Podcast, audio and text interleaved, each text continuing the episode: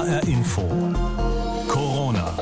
Sie fragen, Experten antworten. Wie sehr das Coronavirus unser Denken bestimmt, das merken wir von H-Info jeden Tag allein schon an den vielen, vielen Fragen, die Sie uns zuschicken.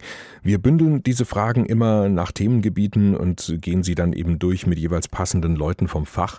Und heute ist das Professor Stefan Becker. Er leitet das Institut für Virologie an der Uni Marburg und mit ihm habe ich mal einige Fragen versucht zu klären rund um die vielen Statistiken, die es zur Corona und zur Pandemie gibt. Herr Becker, Hans-Peter Geier schreibt uns, das Robert Koch Institut Institut meldet etwa 2500 Neuinfizierte im Vergleich zum Vortag. Dazu wäre es wichtig zu erfahren, aus welchem Kreis diese Neuinfektionen stammen. Jugendliche, Werktätige, Personen mit berufsbedingten Kontakten oder Personen aus dem isolierten Kreis der Daheimgebliebenen. Nach jetzt wochenlangem Shutdown sollten uns den Daheim, sollten aus den Daheimgebliebenen nur noch wenig Neuinfektionen entstehen. Ist das so? Die Anzahl der Neuinfektionen ist ja tatsächlich deutlich zurückgegangen in den letzten Tagen nochmal. Und der Shutdown, der ist ja nicht komplett. Also wir gehen ja auch raus, wir gehen einkaufen und dabei kann man sich natürlich auch anstecken. Und dann ist dann natürlich die Gefahr, wenn jemand angesteckt ist in einem Haushalt, dass man dann die Infektion an die anderen aus der Familie oder mit denen man zusammen wohnt weitergibt. Wie verlässlich ist eigentlich diese Zahl von Neuinfektionen, muss ich nochmal nachfragen, weil es wird ja jetzt auch nicht jeden Tag exakt gleich viel getestet, oder? Das wird sicherlich nicht jeden Tag exakt das Gleiche sein. Das sind vorwiegend dann eben die Kontakte von Patienten, die getestet werden und es finden sich dann da eben immer wieder neue Menschen, die sich angesteckt haben. Aber an für sich ist die Zahl über Deutschland gesehen natürlich jetzt wirklich deutlich geringer geworden. In eine ganz ähnliche Richtung fragen auch Jürgen Oswald und Albert Wanner, wie können die Neuinfizierten trotz der Kontaktverbote krank werden? Weiß man das? Also man nimmt an, dass es momentan vorwiegend die Haushaltskontakte sind, die sich gegenseitig anstecken. Und äh, Doede Duma schreibt, meine Frage ist, wie viele Patienten, die auf der Intensivstation behandelt, beatmet werden, sich tatsächlich erholen und wie viele trotzdem sterben auf der Intensivstation? Ich weiß das aus unserem Krankenhaus ist natürlich so, dass viele von denen, die beatmet werden, dann auch wieder von der Beatmung genommen werden können und dann das sind die Krankheit überleben.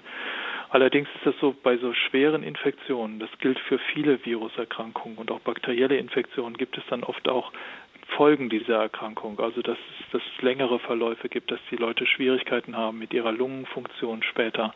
Also das kommt dann noch dazu, quasi die, die Leute überleben das, aber teilweise sind es auch dann, dann wirklich noch längere Folgen, die man bei dieser Erkrankung dann hat. Mhm. In manchen Einzelfällen, zum Teil auch aus Italien, hat man jetzt auch schon gehört, dass da vielleicht auch manche Krankenhäuser fast überbehandeln und überreagieren. Also mit Medikamenten und Beatmung ist ja in gewisser Weise auch wieder eine Belastung für den Körper, oder? Also es ist sicherlich so, dass die Beatmung, die man macht, dass die auch die Lunge schädigen kann, aber auf der anderen Seite ist das natürlich auch überlebensnotwendig, dass man das macht. Und natürlich kann es auch sein, dass man Nebenwirkungen hat von Medikamenten, die, die verabreicht werden. Aber auch da steht natürlich im Vordergrund der, der Wunsch der Ärzte, das Überleben der Patienten zu, zu ermöglichen. Und wenn es ein sehr schwerer Fall ist, dann suchen natürlich die Ärzte händeringend nach Möglichkeiten zu therapieren. Und das mag dann auch erklären, dass es mhm. Nebenwirkungen gibt, die man, die man bei diesen äh, Medikamenten, die ja momentan noch nicht gut untersucht sind, dann auch in Kauf nehmen muss. Ellen Hollfelder, ähm, eine junge Frau, 22 Jahre alt, hat uns auch geschrieben, äh, sie ist eigentlich fest davon ausgegangen, schreibt sie, dass sie Corona hatte. Denn ihr Freund war positiv getestet und sie hat einen engen Kontakt gehabt mit ihm. In der Quarantäne ging es ihr nicht gut. Sie hat Kopfschmerzen gehabt, Müdigkeit, das Gefühl, schlecht Luft zu bekommen. Ihr Test ist dann allerdings negativ ausgefallen und sie fragt sich, wie das bei einem so hoch ansteckenden Virus sein kann. Hat mein Immunsystem rechtzeitig reagiert und ich blieb mit einem leichten Infekt verschont, schreibt sie? Ja, das ist jetzt ein bisschen schwer zu sagen, weil ich nicht genau weiß, welcher Test angewendet wurde, um die, um die Infektion nachzuweisen. Ich nehme mal an, das war ein direkter Nachweis auf das Virus hin und da kommt es manchmal tatsächlich vor, dass äh, bei sehr geringer Viruslast dann in dem Körper diese PCA, die man dann macht, das ist also die Nachweismethode, dass die nicht anschlägt. Und es könnte sein, dass das eben bei dem Fall, der gerade eben geschildert wurde, so war. Wir haben es aber auch immer wieder, dass wir von Personen, die engen Kontakt hatten zu, zu Erkrankten, dass man dann so serologische Untersuchungen macht und dann feststellt, obwohl die ähnliche Symptome hatten wie die ursprünglich erkrankten Patienten, dass es dann eben keine Covid-19-Erkrankung war, sondern irgendwas anderes. Diese Atemwegsinfektionen, die ähneln sich ja doch relativ deutlich, besonders bei milden Verläufen. Also Sie würden dann jetzt doch eher dem Test glauben als den Symptomen und der Schilderung der Patientin? Also ich, ich will jetzt hier niemandem was unterstellen, aber ich kann nur sagen, dass es tatsächlich manchmal so ist, dass die Symptome von zum Beispiel einer Grippe oder von irgendeiner anderen Atemwegserkrankung dem Covid-19, mhm. besonders bei den milden Verläufen, sehr ähnlich sind. Und da kommt es auch zum Beispiel zu, zu gastrointestinalen, also Magen-Darm-Beschwerden und Schnupfen und Husten. Und trotzdem hat man kein Covid-19. Das kann vorkommen. Sabine Braunstein ist eine Risikopatientin, schreibt uns, äh, sie hat mehrere chronische Krankheiten. Ihr Mann arbeitet, wie so viele gerade, jetzt meistens von zu Hause aus. Er meint, dass er, wenn er sowieso immer zu Hause ist, nicht so oft 20 Sekunden lang da ganz gründlich die Hände waschen muss. Frau Braunstein ist sich da nicht so sicher. Reicht es also aus, wenn man sich jetzt einmal nach dem Nachhausekommen ausgiebig die Hände wäscht? Ich denke, das reicht aus für die Viren, die man eben von draußen mitgebracht hat an seinen Händen. Dann reicht dieses einmalige Händewaschen aus, denn dann in dem Haus wird ja, ja erstmal keine neue Infektionsquelle sein. Allerdings ist es natürlich so, dass wenn der Mann nach Hause kommt und möglicherweise hat sich irgendwo diese Krankheit eingefangen und ist in der Inkubationsphase und kann dann das Virus übertragen, dann hilft natürlich Händewaschen nicht. Ja, da muss man sich anders schützen durch eine durch eine Maske oder ähm, oder eben eine, noch eine stärkere Distanzierung innerhalb der mhm. Wohnung. Aber äh, das Händewaschen einmal, wenn man zurückkommt, denke ich, reicht aus. Alles andere muss man sich dazu dann noch überlegen. Ja, wenn man es wenn überhaupt weiß, ne, dass man sich das Virus gefangen hat, wenn man nach Hause kommt. Das, das ist ja genau das Problematische genau. an dieser Erkrankung, dass sie übertragen werden kann, auch bevor man die Symptome hat. Und mhm. das macht es natürlich wirklich sehr schwer. Und gerade wenn man in einem Haushalt lebt, ist das, ist das, sehr, ist das wirklich schwierig, sich da nicht anzustecken. Mehrere Hörer stellen auch Fragen zu der sogenannten Herdenimmunität. Also zum Beispiel Herr und Frau Mielich. Sie schreiben, wäre es nicht ein Ansatz, sich als gesunder Mensch zu infizieren, um so unter einigermaßen kontrollierten Bedingungen, schreiben Sie, einen Immunisierungsprozess herbeizuführen? Ja, das sind so Gedankenspiele, die man dann, die man macht und die man hat. Und das mag für manche Menschen auch so gehen, aber ich rate davon ab. Also es ist nicht gesagt, dass wenn man jung und gesund ist, dass man da keine schwere Erkrankung von Covid-19 erleidet. Die Wahrscheinlichkeit ist geringer als bei, bei anderen Personen, das stimmt, aber eine Garantie gibt es nicht und insofern würde ich das nicht tun.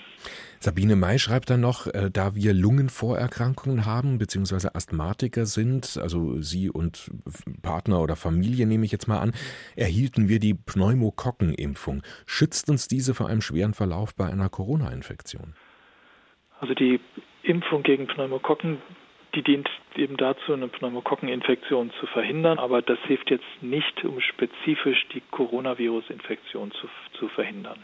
Ja, apropos Impfung, ein 65-jähriger Hörer traut sich jetzt nicht mehr ins Fitnessstudio zu gehen, also auch dann nicht, wenn die jetzt vielleicht demnächst mal wieder aufmachen würden. Macht er nicht, schreibt er, solange kein Impfstoff gefunden wurde. Was würden Sie sagen, Herr Becker, ist gemeinsam Sport treiben für Ältere tabu, solange es keinen Impfstoff gibt? Also ich würde jetzt im Moment für ältere Menschen so, so schwer das ist, erstmal davon, davon abraten, jetzt in ein Fitnessstudio zu gehen. Ich würde einfach jede Möglichkeit nutzen, mich zu schützen. Also mhm. das, ich glaube, man sollte das Risiko einfach nicht eingehen im Moment. Besonders wenn man eben ja. in der Gefahr steht, einen schweren Verlauf zu erleiden. Wie sieht es denn generell mit dem Impfstoff aus? Also Sie selbst forschen ja auch mit dran. Kommen Sie voran? Ja, das geht ähm, sehr schnell und es kommt uns doch allen total langsam vor. Also wir sind wirklich so schnell wie noch nie vorher, aber trotzdem wird es noch dauern, bis der Impfstoff zugelassen ist, sicherlich bis ins nächste Jahr. Es gibt ja nicht nur einen Impfstoff, sondern es gibt sehr viele verschiedene Ansätze weltweit. Die sind auch alle unterschiedlich weit, aber insgesamt kann man sagen, das wird sicherlich nicht vor nächsten Jahr sein, dass die zugelassen sind. Also liegt es jetzt nur noch an, nur noch in Anführungszeichen an dieser Zulassung? Also das heißt, Sie haben schon einen Stoff gefunden, der wirken würde? Ich glaube, es gibt jetzt weltweit mehr als 50 verschiedene Impfstoffkandidaten und die müssen jetzt in den verschiedenen Phasen der Überprüfung, ob die wirksam sind, ob sie äh, sicher sind, getestet werden. Es gibt dann verschiedene klinische Prüfphasen und die muss man durchlaufen, damit man sagen kann, dass dieser, dass dieser Impfstoff zum einen mal sicher ist, also keine Nebenwirkung hat und auf der anderen Seite aber auch eine Wirkung entfaltet, also insofern, dass er, dass er immunogen ist, also dass Antikörper induziert werden. Und dann schließlich, und die letzte Prüfung ist natürlich dann, dass man guckt, ob er auch die, die Krankheit selbst verhindert. Und das äh, ist dann in der klinischen Prüfung der Phase 3 wird das durchgeführt und diese verschiedenen klinischen Phasen, die dauern einfach bestimmte Zahl an Monaten und wenn ja. man das aufsummiert, dann kommt man einfach auf dann das nächste Jahr.